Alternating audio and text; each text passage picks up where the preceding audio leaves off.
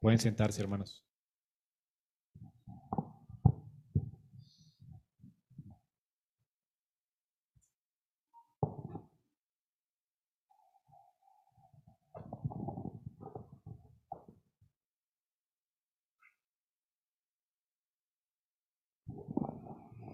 Muy bien. Feliz día para todos. Qué bueno vernos nuevamente. Esta mañana vamos a continuar con nuestra serie expositiva del libro de Éxodo. Estamos en el capítulo 19. Permítanme leerlo para ustedes en esta mañana.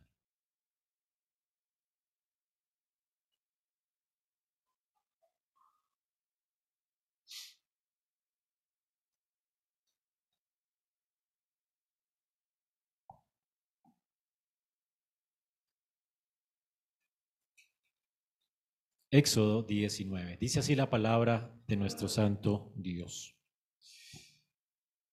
Vamos a leer del versículo 8. Y todo el pueblo respondió a una y dijeron, todo lo que Jehová ha dicho haremos. Y Moisés refirió a Jehová las palabras del pueblo. Entonces Jehová dijo a Moisés, he aquí yo vengo a ti en una nueva espesa, para que el pueblo oiga mientras yo hablo contigo, también para que te crean para siempre. Y Moisés refirió las palabras del pueblo a Jehová. Y Jehová dijo a Moisés, Ve al pueblo y santifícalos hoy y mañana, y laven sus vestidos. Y estén preparados para el día tercero, porque al tercer día Jehová descenderá los ojos de todo el pueblo sobre el monte Sinaí. Y señalarás término al pueblo en derredor, diciendo, Guardaos, no subáis al monte ni toquéis sus límites. Cualquiera que tocar el monte, de seguro morirá. No lo tocará mano porque será apedreado, asaetado, sea animal, sea hombre, no vivirá. Cuando suene largamente la bocina, subirá al monte.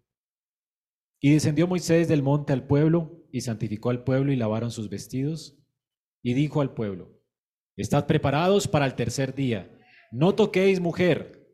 Aconteció que al tercer día, cuando vino la mañana, vinieron truenos y relámpagos, y espesa nube sobre el monte, y sonido de bocina muy fuerte, y se estremeció todo el pueblo que estaba en el campamento. Y Moisés sacó del campamento al pueblo para recibir a Dios, y se detuvieron al pie del monte.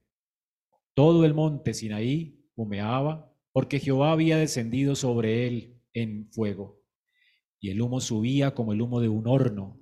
Todo el monte se estremecía en gran manera.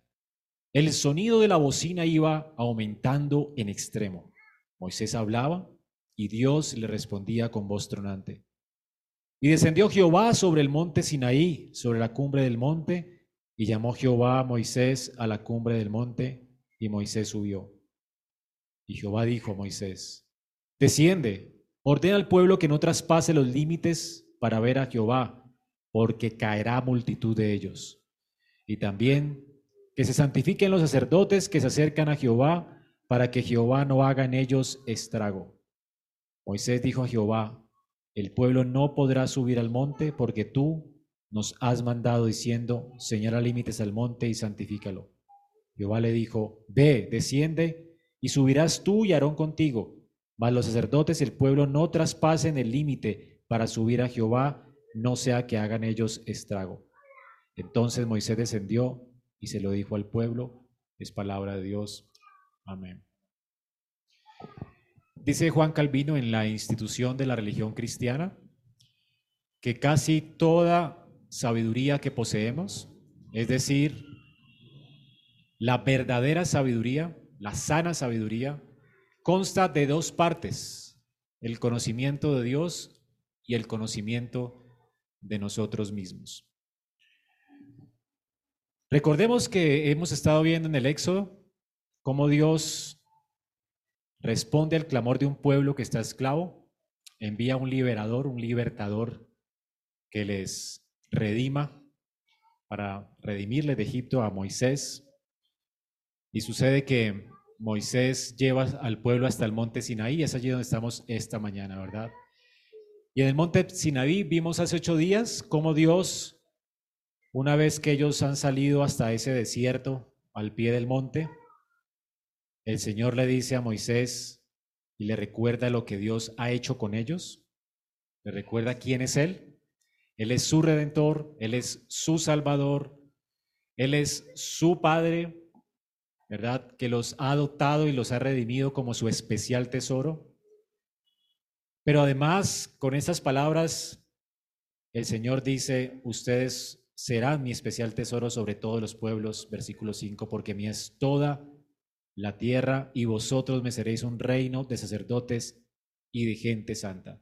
Dios no solamente le recuerda quién es Él y lo que Él ha hecho, Dios le recuerda al pueblo también quiénes son ellos, su identidad a la luz de lo que Dios ha hecho por ellos, el valor que Dios les ha dado a ellos como pueblo redimido. Esto es verdadera sabiduría. No podemos obtener esta sabiduría si Dios no hablara. Ha sucedido así desde el jardín de Edén. Dios habló. Y es por esa razón que tenemos identidad. Es por esa razón que el hombre sabe que es hombre, que la mujer sabe que es mujer. Por eso sabemos que hay instituciones que Dios creó, el matrimonio. Nuestra identidad se deriva de Dios. Y esto fue así desde el principio. Si Dios no hubiera hablado, pues por eso eh, el hombre tendría razón de sentirse eh, fuera de base, sin identidad, buscando identidad en sí mismo y nunca la encontraría. Y realmente andaríamos en tinieblas, a tientas. No podemos conseguir identidad por nosotros mismos. No fuimos creados para eso. Nuestra identidad se deriva de Dios porque fuimos creados a su imagen conforme a su semejanza.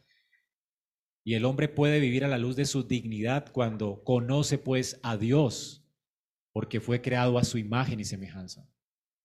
Nosotros tenemos realmente dignidad, pero es imposible vivir a la luz de nuestra dignidad si no conocemos a Dios. Así que si hemos de conocernos a nosotros mismos, debemos de comenzar conociendo a Dios. Dios pues en Éxodo 19 ha sacado al pueblo de Israel de la esclavitud de Egipto. Ellos no tienen una identidad como pueblo. ¿La identidad de ellos cuál es? Esclavos.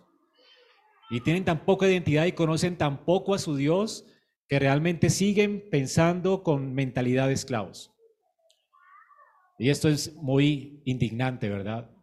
Esta es la, la razón por la cual Dios viene a ellos y se da a conocer a ellos y Dios les habla para que ellos le conozcan y ellos puedan tener esta nueva identidad que ahora Dios les está dando. La razón por la cual Israel es esclavo y están viviendo no a la luz de su identidad es porque después de la caída del hombre, el hombre se perdió en tinieblas y está a tientas queriendo descubrir quién es Dios y no puede alcanzar este conocimiento. Y a tientas está queriendo buscar identidad y afirmación o saber quién es y realmente no puede alcanzarlo. Por eso tenemos todo este desorden, ¿verdad? Hoy en día la gente no vive a la luz de su dignidad como diseño de Dios.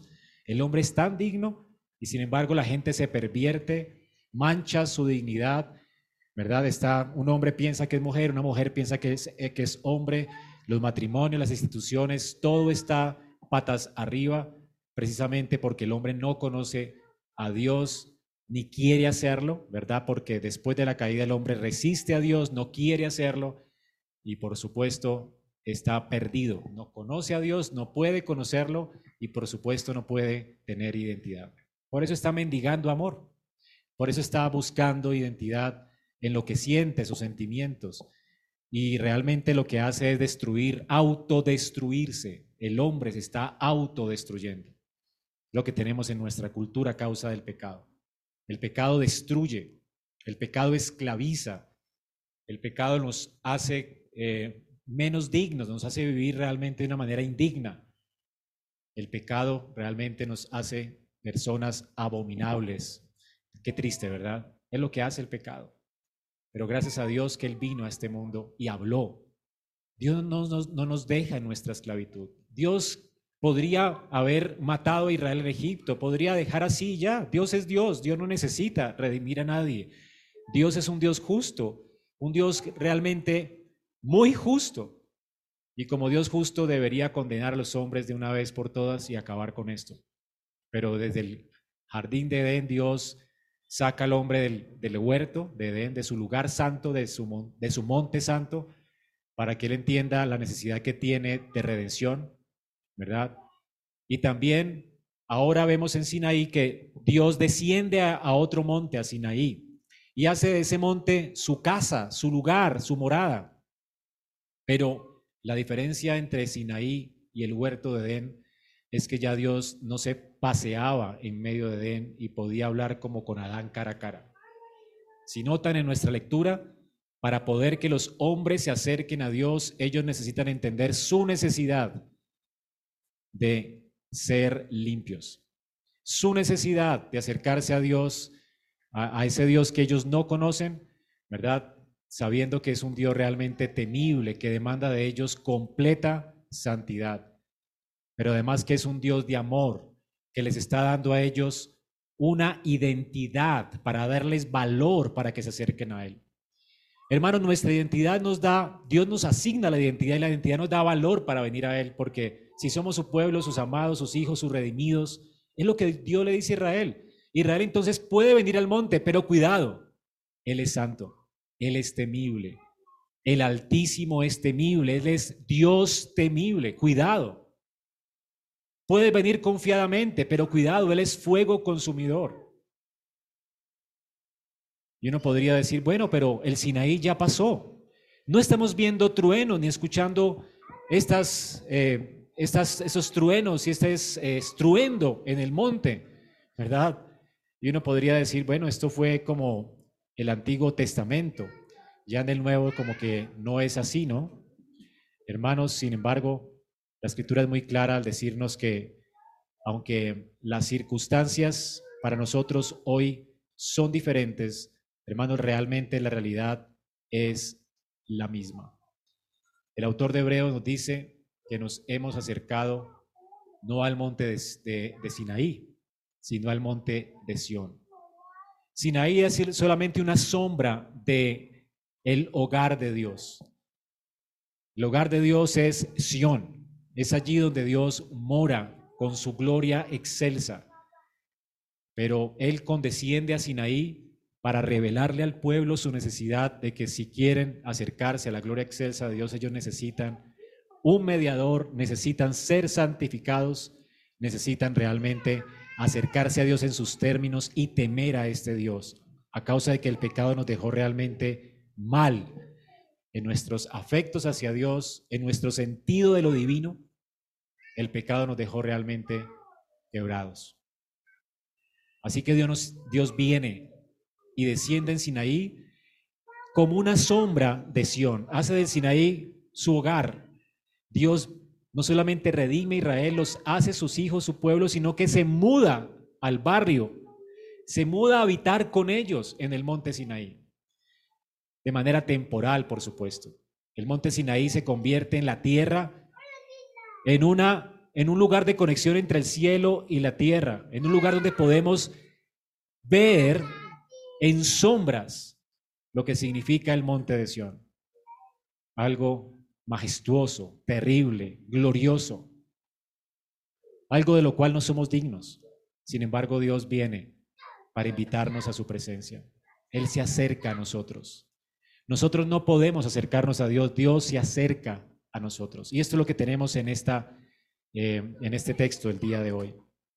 Moisés, de hecho, vemos aquí que coloca límites, Dios coloca límites. Solo Moisés puede ascender al monte, a la cima del monte y estar allí entre los rayos y la nube de gloria. Y el pueblo debía esperar abajo, pero Dios iba a hablar a Moisés para que le hablara al pueblo y todo el pueblo debía escuchar esa, estruendosa voz de Dios, pero Moisés debía bajar a interpretar esta voz de Dios, a darles al pueblo la voz de Dios como su profeta. El pueblo entendería pues que necesitaba un mediador y que no se podía acercar a Dios siendo un pueblo pecador y que necesitaban santificarlos y Dios provee para ellos un tipo, una sombra de la necesidad que tenían de santidad al proveerles agua de la roca, ¿recuerdan? Y seguramente esa agua era abundante y sació a Israel por mucho tiempo allí en el monte Sinaí. Y Dios dice, laven sus vestidos en esta agua. Israel es llamado a purificarse para poder entrar en la presencia de Dios. Pero no podía subir la cima, solamente al pie del monte. Los sacerdotes subían a la mitad del monte y Moisés y Aarón podían subir hasta la cima del monte. Y aquí tenemos un monte con tres etapas. Y esto de alguna forma se convierte en una sombra del tabernáculo. Recuerdan, el tabernáculo estaba dividido con un lugar donde había un lavacro, donde la gente podía estar y lavarse para prepararse para adorar a Dios y escuchar su voz. Sin embargo, no podía sino los sacerdotes entrar al lugar santísimo para ministrar a Jehová allí. Pero donde estaba la nube de gloria, el lugar más santo, y solo podía entrar con sangre de un animal un hombre cada año. ¿Recuerdan? Y luego sucede lo mismo, ¿no? Esta gloria de Dios viene y desciende sobre el tabernáculo de reunión. Esa misma gloria que está en Sinaí, ahora está en la morada de Dios, que es que acompaña a Israel en medio de sus jornadas. Recuerden que Israel va a estar en Sinaí durante un año, pero ellos van a partir hacia la tierra de Canaán y mientras parten en sus jornadas, en su caminar, Dios les va a acompañar y Dios va a tener una tienda de campaña con ellos. Y cuando lleguen a la tierra de Canaán, Dios también va a poner un templo, ya, no temporal, sino fijo, en el monte Moriah. ¿Recuerdan? El templo de Salomón. Y luego la nube de gloria visita el templo de Salomón. Igual las tres partes siguen en pie. La gente puede venir a los patios, a alabarse para estar en la presencia de orar a Dios. Los sacerdotes pueden ministrar en el lugar santo, en el candelabro y, los inciensos y quemar incienso a Jehová y levantar oración por el pueblo. Pero una vez al año el sumo sacerdote solamente podía ministrar dentro del lugar santísimo y no podía entrar allí sin sangre, porque él mismo era pecador y el pueblo era, era pecador. Hermanos, tenemos entonces tipos y sombras del tabernáculo celestial. Y ahora en el Nuevo Testamento vemos al tabernáculo de Dios con los hombres. Él vino a este mundo, dice la Biblia. Vimos su gloria como la gloria del unigénito Hijo de Dios. El cielo se acercó a la tierra. Dios vino ya no temporalmente, sino completamente, gloriosamente y para siempre, para quedarse con nosotros en la persona de su Hijo Jesucristo. Dios colocó su, su morada en medio de nosotros en esta persona que es completamente Dios y completamente hombre. Y en esta persona Dios moró, ¿verdad? Y el Señor hizo su morada en medio de su pueblo. Y Cristo vino a ser este sumo sacerdote que entregó su vida por nosotros. Y ahora todos nosotros, en unión con Cristo, ¿verdad? Vemos las promesas de Dios cumplidas. Ya no necesitamos venir a Dios con sangre de animales, de machos cabríos y de esto. Ya Cristo ofreció un solo sacrificio por nuestros pecados para siempre. De manera que nos podamos acercar ahora a Dios, ya no con estas sombras, sino directamente a Dios, pero no sin temor, no sin reverencia. Hermanos, me encanta porque vamos a, abrir nuestras Biblias al final en Hebreos 12.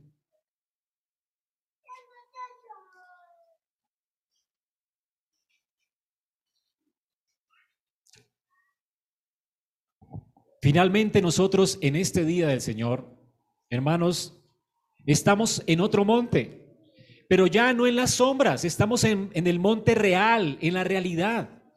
Espiritualmente, por nuestra unión con Cristo, Cristo nos ha acercado por su sangre, ha quitado de una vez y para siempre nuestros pecados. Y Dios, cada vez que nos congregamos en su nombre un día como hoy, Dios desciende para estar en medio de nosotros. Podemos escuchar su voz y acercarnos a Él ya no con el temor del Sinaí, porque ya el Señor expió nuestros pecados, Él murió, pagó por nuestra sentencia de muerte, de manera que tranquilamente podamos venir a su monte y experimentar su gloria y su presencia en medio de nosotros hoy. Y usted dirá, pero pastor, no estamos en un monte, pero a veces nos es tan familiar venir cada domingo a la iglesia que perdemos de vista esta realidad de la cual nos habla el texto de Hebreos. Noten lo que dice el texto de Hebreos 12, 28. Podemos leerlo desde el versículo 18, perdón.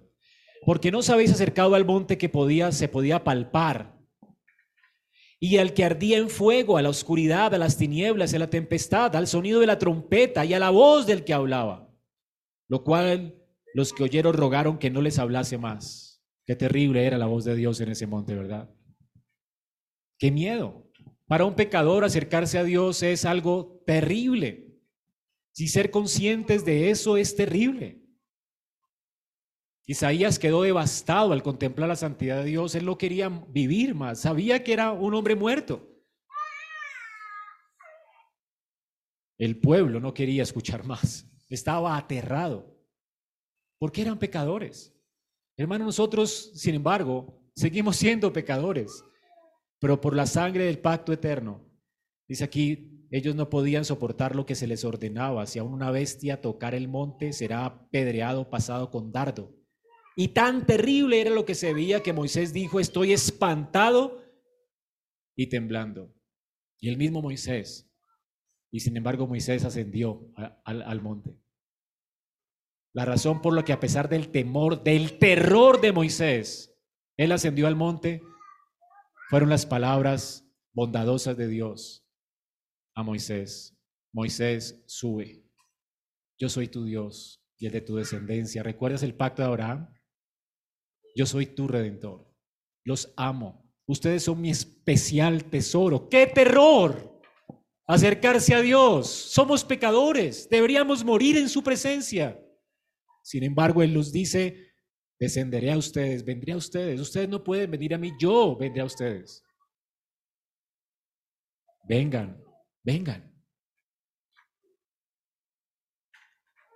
¿Les ha pasado que tienen miedo de hacer algo, pero les parece excitante, emocionante? Con terror y todo, uno se arriesga porque quiere experimentar esta, no sé, esto tan increíble. Acercarse a Dios es terrorífico, pero al mismo tiempo es increíble. Terrorífico por cuanto somos pecadores, Él es un Dios santo.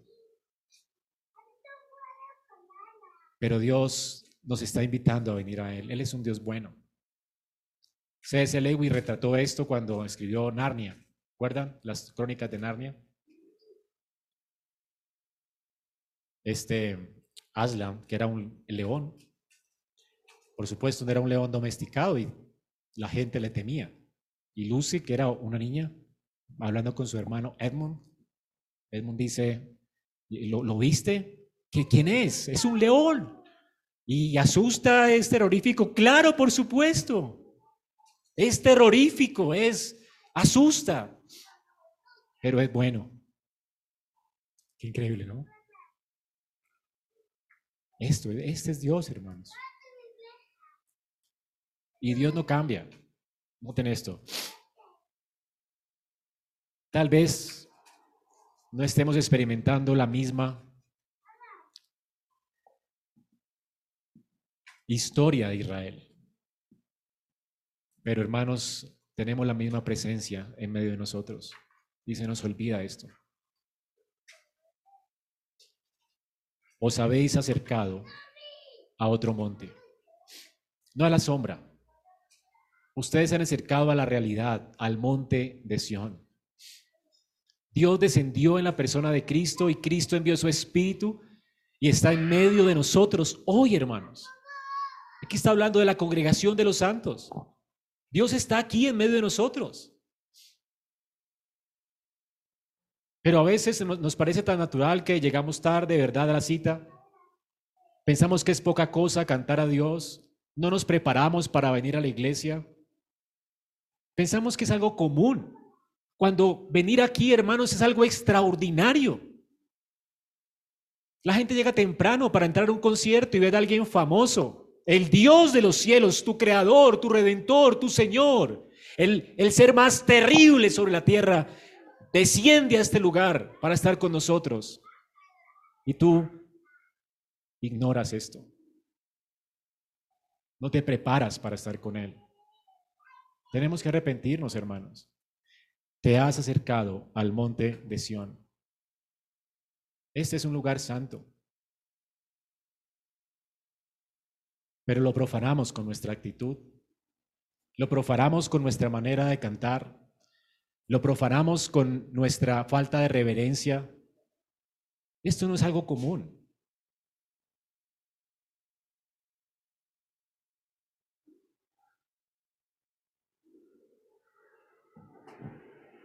Seguramente tienes familia que amas y que ya no están contigo, ¿verdad? Y tenemos estos cementerios donde están las tumbas de nuestros seres queridos. Hace poco visité la tumba de mi padre, ¿no? Yo sé que mi padre un día resucitará. La tumba de mi papá, ¿verdad?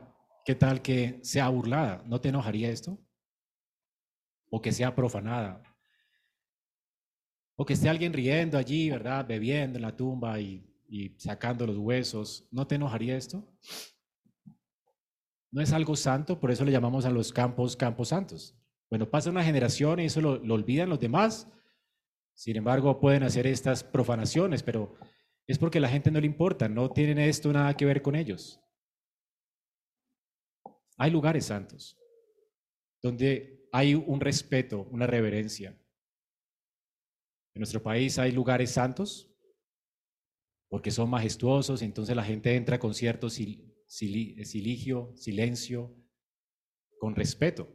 Sabe que tiene que murmurar solamente, porque el lugar inspira respeto. Sin embargo, nosotros nos hemos congregado en un salón comunal y el lugar no inspira respeto por el lugar. Lo que hace que vengamos a la iglesia con respeto, reverencia, temor y temblor es que cada vez que nos congregamos Dios viene a nuestro encuentro. Dios desciende. Nosotros no ascendemos a Él, Él viene a nosotros. Dice, donde estén dos o tres reunidos, allí yo estaré. Reúnense y los visito. Allí yo estaré en medio de ellos. ¿No tiemblas tú? ¿Te has acercado al monte de Sión, a la ciudad del Dios vivo? ¿Sabes qué estamos experimentando hoy, hermanos? Hay cosas que tú no ves, pero hay una realidad aquí en medio de nosotros hoy. ¿Sabes quién está aquí con nosotros hoy? Tú te has acercado a la ciudad del Dios vivo. Hoy el cielo y la tierra se están juntando en esta casa. Estamos en la Jerusalén celestial, a la compañía de muchos millares de ángeles, a la congregación de los primogénitos que están inscritos en los cielos, a Dios y juez de todos, a los espíritus de los justos hechos perfectos, a Jesús, el mediador del nuevo pacto, y a la sangre rociada que habla mejor que la de Abel. Mirad que no desechéis al que habla. A un Dios está hablando y tronando hoy.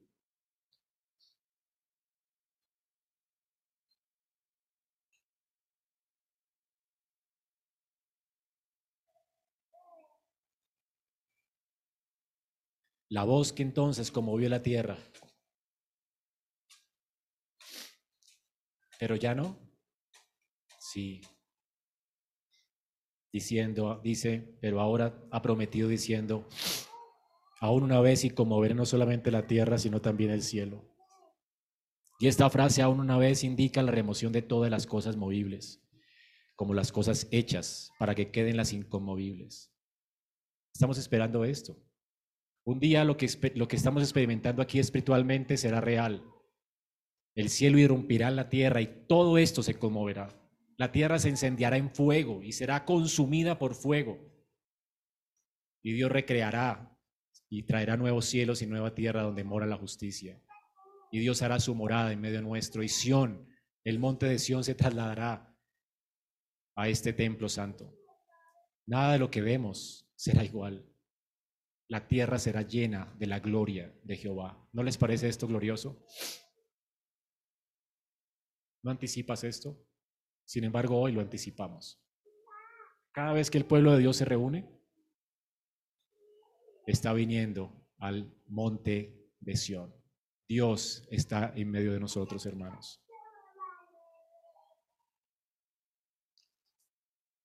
Así que, noten, así que, ¿qué tiene que ver Sinaí con nosotros?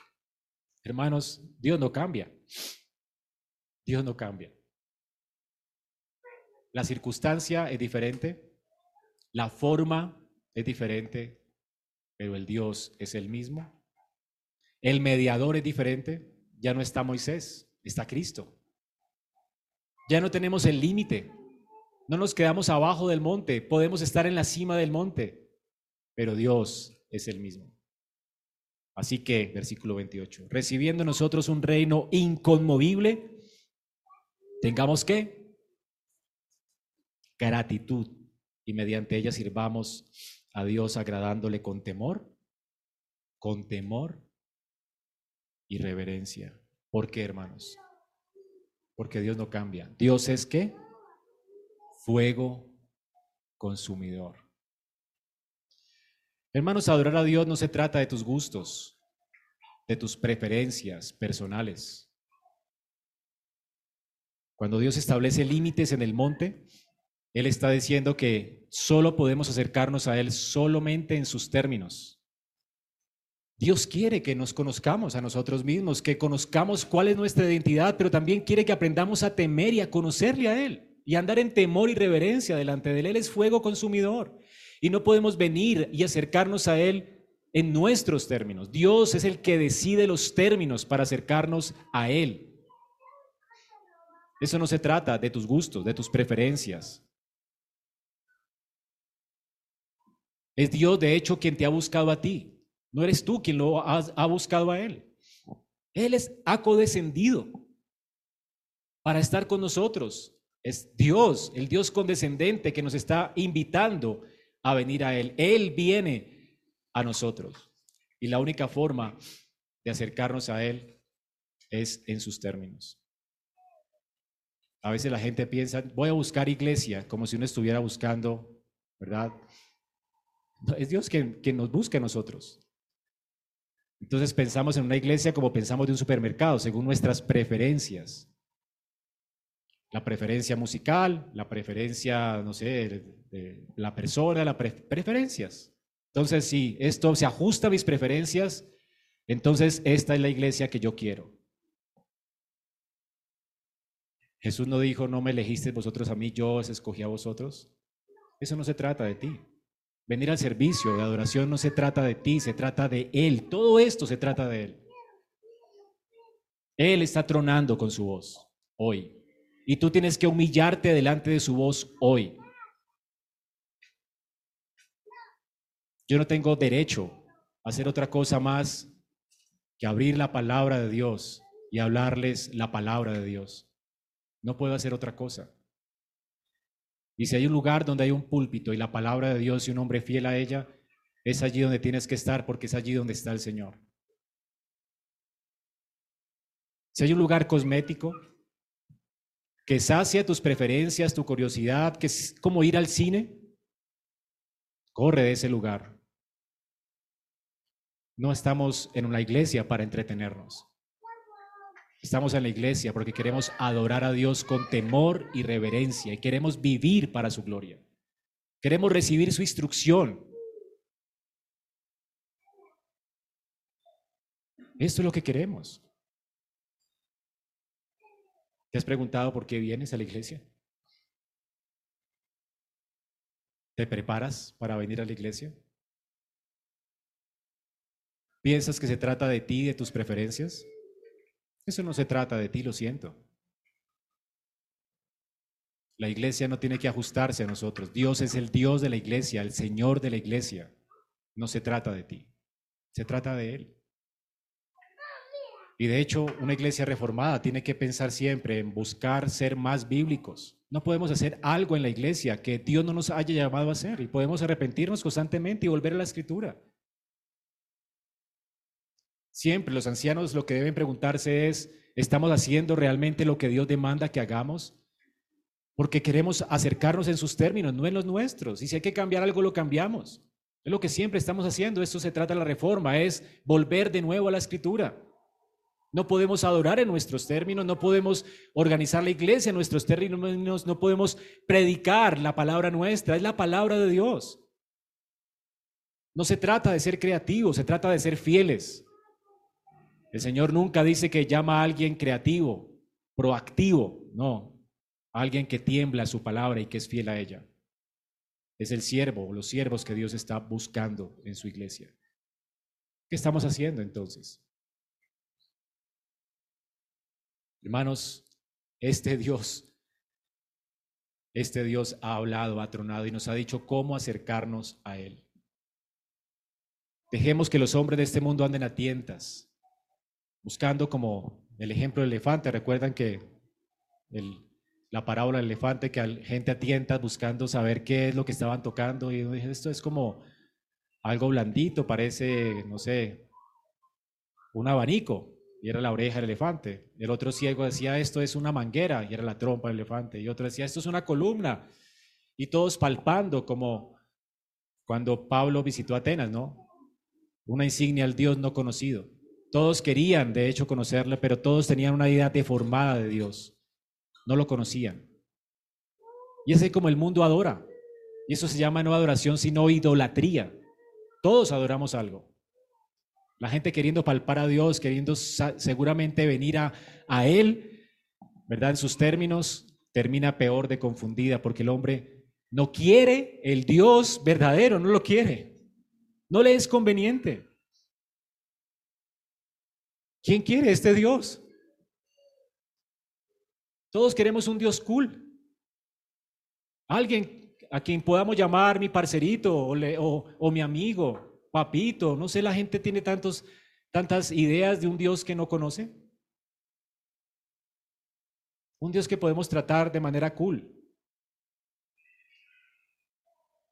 Este no es el Dios de la Biblia.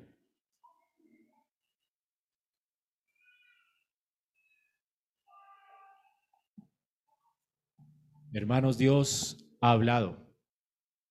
Imagínate estos ciegos, ¿verdad? Que reciban la vista y nunca hayan visto un elefante. ¿Qué es esto? Y el elefante hable y diga, soy un elefante. A ellos les puede parecer una manguera, les puede parecer una, no sé, una columna. Pero el elefante ha dicho, soy un elefante. Ese es el punto. Ahora no podemos conocer perfectamente a Dios. Él viene a hablar en una nube. Allí hay una teofanía. Una nube, tú ves, en, una, medio de la nube podrías ver perfectamente. No, en esta nube hay truenos, voces que hablan acerca de quién es Dios. Solo podemos conocer a Dios en la medida en que Él se dio a conocer. Y Dios ha hablado, y es lo que Pablo le dice a los atenienses. ¿Se acuerdan? Voy a hablarles del Dios no conocido. De ese Dios vengo a hablarles. Él ha hablado. Dice Pablo, mirando vuestros santuarios, hallé también una inscripción al Dios no conocido, al que vosotros adoráis, pues sin conocerle, es a quien yo anuncio. Pablo conocía a Dios porque Dios le habló. Dios vino a Pablo. Pablo no estaba buscando a Dios, Dios vino a él, lo encontró camino a Damasco cuando él estaba persiguiendo a la iglesia. Dios habló a Pablo. Y Dios sigue hablándonos hoy, hermanos, a través de su palabra. Hebreos 1.1 dice que Dios habiendo hablado muchas veces, ya habló mucho, de muchas maneras, lo hizo por los padres a través de los profetas. En estos postreros días nos ha hablado por Hijo. El punto culminante de la revelación de Dios está en Cristo. Y por eso Él envió doce apóstoles y a Pablo, para que a través de su escritura podamos conocer a Dios. Entonces, las circunstancias con Israel han cambiado y el pueblo de Israel estaba abajo en la montaña y quien podía ascender al cielo para darle al pueblo a conocer quién es ese Dios, quién era. Dios le plació revelarse a nosotros a través de hombres, hombres que él quiso apartar para este oficio de profetas. Dios en el Antiguo Testamento habló a través de profetas, en el Nuevo Testamento nos habla a través del Hijo, y el Hijo escoge solamente a doce apóstoles, no más, no existen más. Doce apóstoles. Efesios 2 dice que ellos son el fundamento sobre el cual edifica toda la iglesia y no hay más. Y Pablo a, a los gentiles. Y sobre este fundamento nosotros edificamos la iglesia, el fundamento de los apóstoles y los profetas. ¿Tú quieres conocer a Dios? ¿Quieres que Dios te hable? Abre la Biblia. ¿Quieres que Dios le hable a la iglesia? ¿Quieres ver una iglesia transformada? Los que quieren ser ancianos, pastores, misioneros, abre la Biblia y deja que Dios siga tronando. Dios sigue hablándonos hoy a través del Hijo, a través de su palabra. Dios quiere hablarnos así. Por eso, hermanos, cuando vengamos a la iglesia, vengamos con esta actitud de querer escuchar a Dios. No querer que alguien nos hable raro y que nos hable sus propias ideas o percepciones de Dios. No mentiroso que nos diga que es un apóstol, que Dios le ha hablado a él. Esto es mentira. Dios ya escogió a los suyos. Dios ya escogió a sus mediadores. Y yo, Dios ya nos ha hablado completamente y está en la Biblia, en su canon. Esta es la Sagrada Escritura. Prepárese cada domingo para venir a escuchar a Dios tronando desde un púlpito que te habla acerca de este Dios glorioso que tú tienes y que ha venido a habitar en medio de nosotros. Conocer a Dios es increíble y Dios ha codescendido para estar con nosotros y hablarnos por medio de su palabra. Aquí la escritura nos dice que en Éxodo Dios estaba tronando, habían chofares sonando mientras Dios descendía al monte Sinaí. Dios, en, en ese tiempo las carrozas de los reyes con sus ejércitos venían con estruendo como leímos ahora en el libro del profeta, ¿recuerdan? ¿Sí leyeron ahí?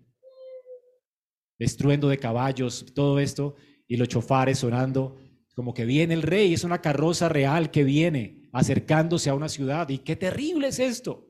Es un rey conquistador que va a venir a nosotros. El rey que conquistó a, Egipto ahora está viniendo en esta carroza y con truenos y nubes, con toda su gloria, con estruendo. El monte comenzó a temblar. Ese es el rey que se estaba acercando a ellos. Hermanos, esto jamás lo podría reproducir Spielberg, no sé, es algo increíblemente glorioso.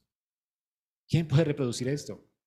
Fue la única vez en la historia humana donde Dios se acercó de esta forma a su pueblo, para que le conozcamos. Y quedó registrado en la Biblia para que le conozcamos.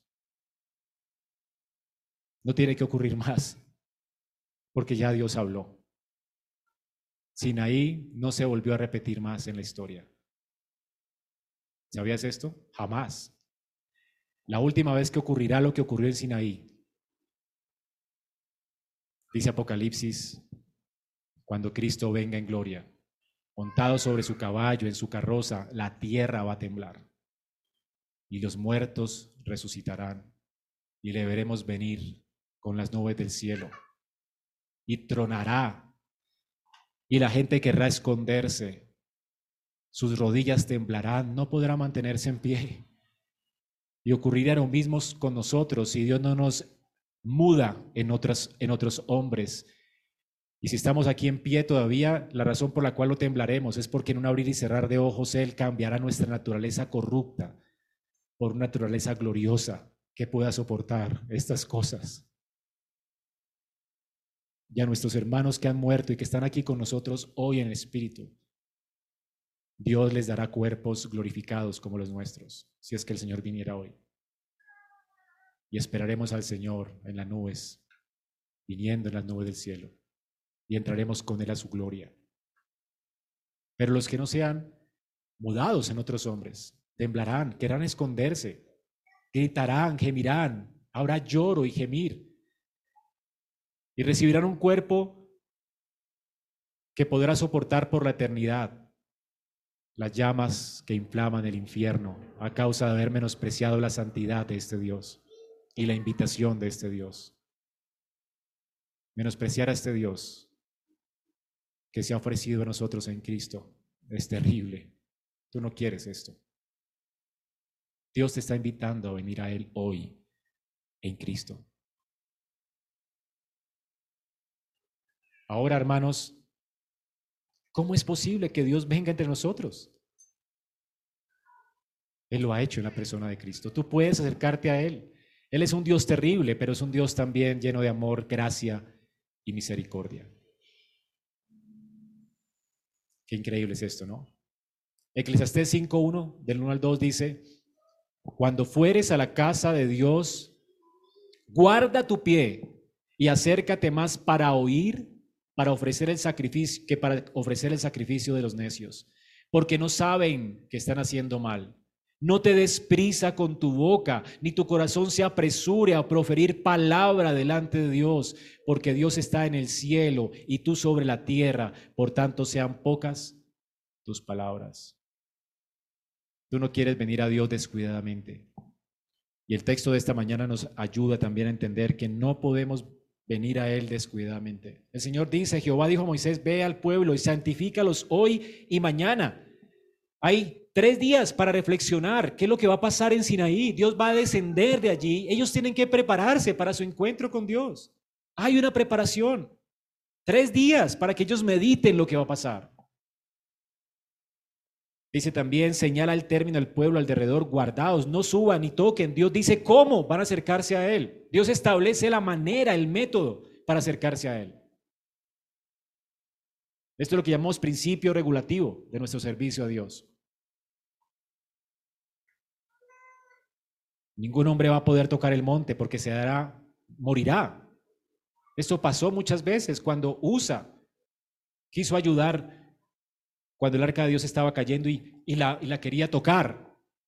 Y él sabiendo que no podía hacer esto, él sabía que sus manos no podían tocar nunca esa arca, no le estaba permitido a ningún hombre tocarla. No podían hacer esto. Había un método para hacer esto. Pero es que se va a caer el arca de Dios. Dice Sproul que lo terrible, el pecado de Usa, es pretender o pensar que el suelo era realmente más eh, sucio, ¿no? Que sus propias manos.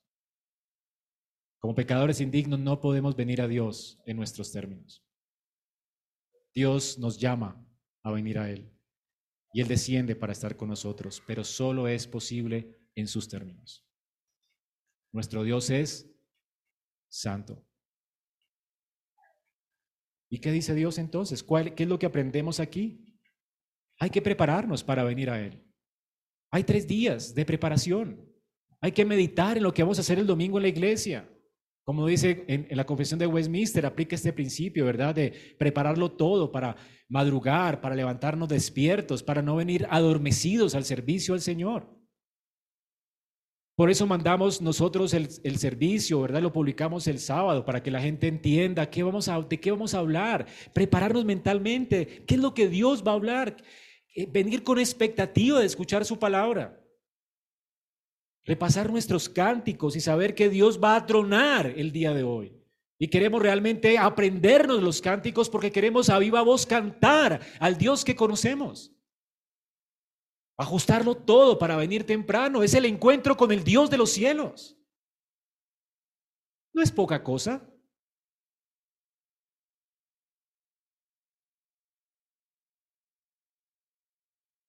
¿Qué es lo más extraordinario que está ocurriendo hoy en la tierra? Es lo que está ocurriendo aquí esta mañana. Y hay personas que prefieren un paseo. Yo no entiendo. En ningún lugar de la tierra quiero perderme esto. Así esté de vacaciones, busco un lugar donde ir el domingo. Yo no quiero perderme esto. ¿Tú te lo quieres perder?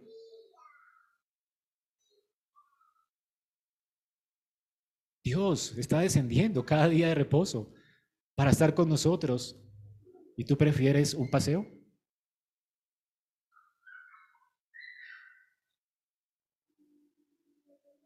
El día del Señor no daña mis vacaciones. Es que este es mi reposo. Ese es el día de mi reposo. Están bien las vacaciones, pero cambiarías congregarte con el pueblo de Dios por un día de descanso para ti?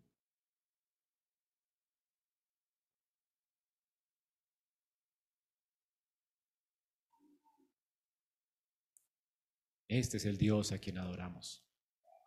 Es el Dios quien está en medio de nosotros. Descendió Moisés del monte, dijo, santifíquense, laven sus vestidos, estén preparados para el tercer día, no toquéis mujer. No tocar mujer, ya saben a qué se refiere, ¿verdad? punto es que las relaciones no son pecaminosas. Es lo que Primera de Corintios 7 dice, que no se separen el uno del otro a no ser por causa de la oración. Es decir, requiere para encontrarnos con Dios aún concentración. Esto nos eh, distrae, ¿verdad? No es que sea pecaminoso las relaciones en el matrimonio, distrae. El punto es que venimos delante de la presencia de Dios y lo que está es, eh, eh, ilustrando esto es que debemos tener un corazón preparado, sin distracciones. Ese es el principio que nos está enseñando el texto. Y Pablo habla de este mismo punto, o sea, que, no, que si se separan, que sea por causa de la oración. O sea, es legítimo, ¿verdad? No querer tener intimidad en, el, en el matrimonio, por prepararnos mentalmente para estar en la presencia de Dios. Es lo que Pablo está diciendo en Primera de Corintios. Es algo legítimo. Querer venir dispuestos, con mi mente realmente puesta en lo que estoy haciendo, sabiendo que estoy pisando suelo santo, que debería temblar en la casa de Dios, por eso alguien decía que un murmullo en la casa de Dios es una profanación en la casa de Dios. Debemos venir para cantar a viva voz los himnos de la casa de Dios. Esto, hermanos, es la seriedad con la que Dios quiere que le tomemos ahora que Él ha venido a morar con nosotros. Dios nos ha dado su identidad y se ha dado a conocer como un Dios santo. Y quiere que aprendamos a relacionarnos con Él como un Dios santo, que es fuego consumidor. Hermanos, lo que experimentó Israel en este tiempo es solamente una sombra. Nosotros nos hemos acercado a la realidad. ¿Qué estamos nosotros haciendo para encontrarnos con Dios? Tres principios para terminar. Dios, Dios desea que nos consagremos a Él. No solamente un día antes del día de reposo, Dios quiere que vivamos vidas consagradas. Primera de Pedro 1, 16. Hoy en día se espera lo mismo de nosotros. No tenemos que lavarnos con agua o colocar un lavacro. Bueno, hoy por el coronavirus, ¿no? Hay en la entrada del templo. Pero no se trata de esto. Realmente, Primera de Pedro 1, 16. La santidad de Dios requería un lavamiento corporal como expresión externa de que Israel entendía la necesidad de que eran pecadores y que necesitaban ser limpios por algo externo a ellos. Ellos no pueden limpiarse a sí mismos. Ellos necesitan agua, algo externo que les limpie.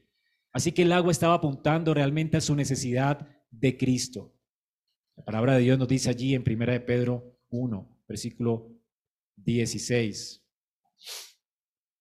porque escrito está, sed santos porque yo soy santo. Lavar los vestidos implica esto, de purificarse, de consagrarse, de ser santos. Ser santos pues es venir delante de Dios para que Él sea el que nos limpie, nos santifique. Para nosotros hoy en lugar del agua tenemos que venir a Cristo. Recuerden que el agua que usó Israel para purificarse, no había agua en ese desierto. ¿De dónde brotó el agua? De la roca. Era el agua de la roca provista por Cristo, que era la roca que acompañó a Israel en el desierto. Es con esa agua que ellos debían lavarse para prepararse para estar con Dios. Es un agua provista por Dios. Y Cristo es esa peña de Oreb, la peña real. Y de su costado brotó sangre para que nos acerquemos a Él y por su sangre seamos limpios de nuestra maldad. La escritura dice que si venimos a Él y confesamos nuestros pecados, Él es fiel y justo para perdonar nuestros pecados y limpiarnos de toda maldad. Por eso en la iglesia comenzamos nuestro servicio de esta forma, confesando primeramente nuestros pecados, siendo conscientes delante de quién estamos, siendo conscientes de quién nos está invitando. Hay una santa convocación y luego estamos conscientes de nuestra pecaminosidad y necesidad de Cristo. Por eso es tan terrible llegar tarde, viene sin preparación. Desde que entramos al servicio estamos preparándonos. Y no se trata de lavarnos las manos. Lo peor es que estamos acercándonos a un Dios santo y necesito a Cristo para hacerlo. Y como congregación queremos estar conscientes de quiénes somos y de cómo Cristo realmente nos limpia y queremos escuchar que Él realmente nos diga en esta afirmación de perdón, tus pecados te son perdonados. Y queremos cantar con mayor gozo en respuesta. Por eso lo que hacemos en el servicio es un diálogo, no es una expectación. Ustedes son participantes, venimos a confesar nuestros pecados juntos y venimos a cantar juntos al Señor por su perdón. Él nos habla en su palabra, Él nos da seguridad de perdón y nosotros respondemos con acciones de gracias y con cánticos. Es un diálogo. Y luego Él truena a través de la escritura en el púlpito y nos dice cómo debemos vivir a la luz de lo que ya somos, de nuestra identidad. Y luego nos envía con su bendición para que entonces sigamos el resto de la semana viviendo consagrados para Él en obediencia. Esto es lo que estamos viviendo aquí, hermanos. Es lo mismo, es el mismo principio. Las circunstancias son diferentes, pero Dios es el mismo. Las demandas son las mismas. Espero que al salir de aquí entiendas esto y consagres tu vida al Señor todos los días. Puedes venir a Cristo de arrepentimiento y fe y honres el hecho de que Dios nos visita cada domingo. Y llegues temprano y sepa que estás pisando suelo santo. Y no llegues temprano por llegar temprano, es que tú necesitas preparación. Necesitas meditar, entrar aquí en, no para entrar en un trance, no entramos a la presencia de Dios, es que Dios desciende a nosotros. Y Él comienza a hablarnos con su palabra, a invitarnos con su palabra, a perdonarnos con su palabra, a hablarnos con su palabra, a bendecirnos con su palabra. ¿Vienes con esa santa expectación?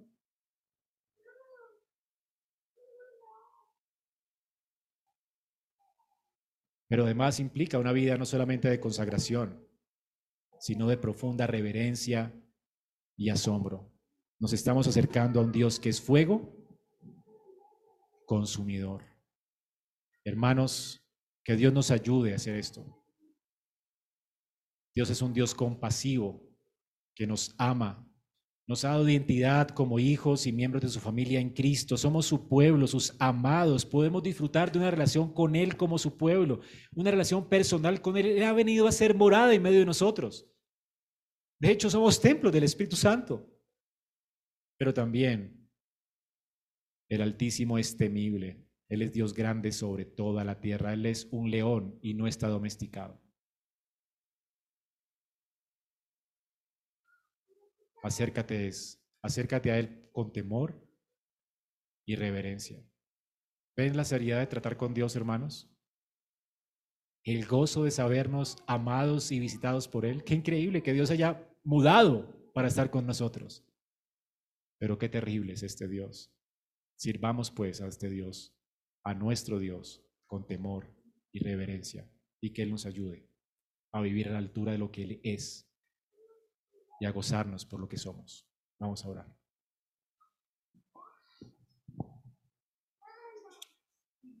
Señor, qué gozo es que tú hayas hablado en tu palabra y nos hayas asignado una identidad en Cristo. Y que esta identidad nos dé valor para acercarnos a ti, Señor, confiadamente, sabiendo que nos acercamos a tu trono de gracia para recibir socorro como pecadores. Pero gracias, Señor, porque tu palabra también ha hablado y nos has dado a conocer quién eres, para que temblemos delante de ti y sepamos que eres un Dios santo. Señor, que esto nos lleve como iglesia a madurar en nuestro servicio a ti y busquemos cómo tu palabra nos guía y nos dirige para que nuestros servicios a ti sean realmente como tú esperas que sean, con temor, con temblor. Ayúdanos a prepararnos para venir a tu casa. Ayúdanos a consagrar nuestras vidas a ti el resto de la semana para no venir de manera irreverente a tu casa. Ayúdanos a abstenernos de tantas cosas, Señor, y privarnos de tantas cosas que distraen nuestra mente para venir sabiendo delante de quién estamos a tu casa. No permitas que profanemos más este lugar santo. Y gracias porque nos has hecho ver que no es un lugar físico, no se trata de este salón. Se trata de que el monte de Sión sea acercado a nosotros. Y estamos hoy frente a esta gloriosa realidad. Estamos delante del Dios temible, delante de Cristo, delante de los que ya han sido santificados y de multitud de millares de ángeles adorando a Dios. Señor, abre nuestros ojos espirituales para que veamos, Señor, realmente cuán temible cuán santo es nuestro Dios. Te lo pido en Cristo Jesús. Amén.